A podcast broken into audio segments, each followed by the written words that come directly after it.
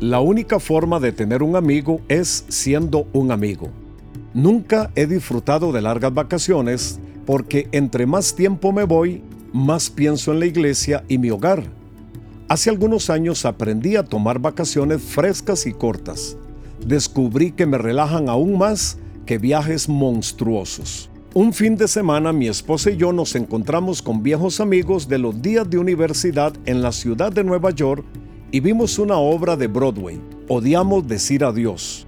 Cuando nos íbamos para el aeropuerto, mi compañero de universidad y compañero de cuarto me dio un abrazo y me dijo, los viejos amigos son los mejores amigos.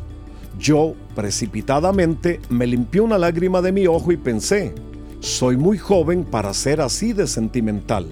Me encanta la gente y como ministro he pasado una gran cantidad de tiempo convirtiéndome en amigo con mis feligreses. No me arrepiento de ser lo suficientemente vulnerable como para desarrollar amistades duraderas. He pagado grandes dividendos en términos de ministerio. El hombre que tiene amigos ha de mostrarse amigo, y amigo hay más unido que un hermano. Proverbios capítulo 18, versículo 24. Hoy hay muchas conversaciones sobre el trabajo en redes. Me gustaría más ver líderes de iglesias enfocarse en construcción de amistades.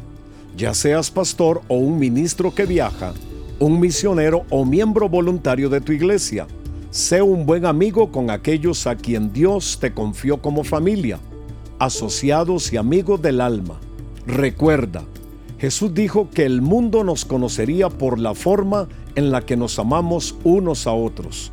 Juan capítulo 13, versículo 35. Amistad.